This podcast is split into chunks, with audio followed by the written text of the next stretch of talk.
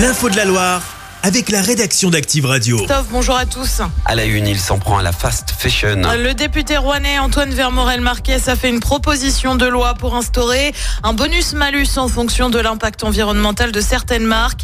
Il estime que 15% des produits importés en France ne respectent pas les normes sanitaires. Il en a fait la démonstration sur son compte TikTok en parodiant les influenceuses. On commence, c'est des chaussures euh, trop canon, trop classe. Trop canon, très classe. Elles ont été traitées euh, au phtalate, euh, une substance qui est un perturbateur endocrinien qui peut tous nous rendre stériles. Trop canon, très classe. J'ai pris aussi ce vêtement euh, pour mon bébé, trop canon, trop classe. Franchement, il est canon.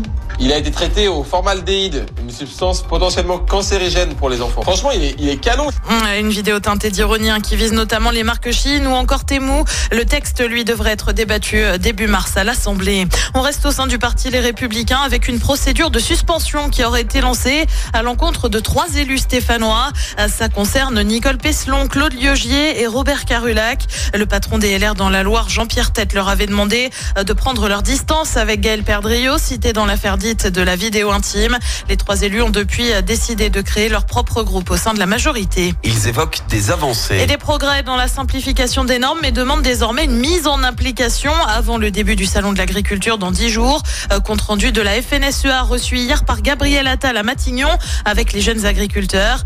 Deux autres syndicats vont être reçus par Emmanuel Macron aujourd'hui. Il s'agit de la Confédération paysanne et de la coordination rurale. L'hommage national à Robert Badinter va débuter à midi. L'ancien ministre de la Justice est décédé à l'âge de 95 ans. Il avait été l'un des artisans de l'abolition de la peine de mort en France. La cérémonie se déroulera sans le Rassemblement national à la demande de la famille.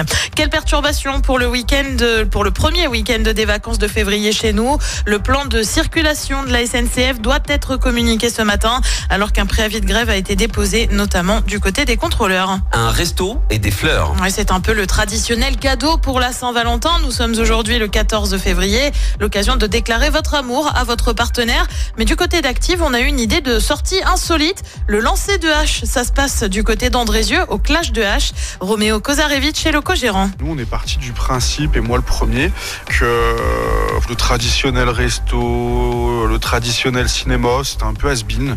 Donc au moins là, on vient se défouler, lancer des haches. S'il y en a un ou une qui a pas fait la vaisselle, euh, n'en parlez pas ce soir-là. Pour les célibataires, vous avez le droit de venir évidemment euh, le jour de la Saint-Valentin. Vous avez le droit de ramener la photo de votre ex. On peut s'arranger quoi. Si vous voulez balancer quelques quelques objets sur la photo, Ah, Voilà, il y a des solutions pour tout le monde. Les infos sont à retrouver sur activeradio.com. Et puis pour certains, la Saint-Valentin, ce sera devant la télé pour les huitièmes de finale aller de Ligue des Champions. Paris affronte le Real Sociedad. C'est à partir de 21h.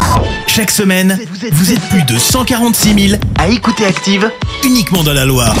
L'actu locale, les matchs de la SSE, les hits, les cadeaux, c'est Active. Source Médiamétrie, IR local, habitude d'écoute en audience semaine dans la Loire des 13 ans et plus, de septembre 2021 à juin 2023.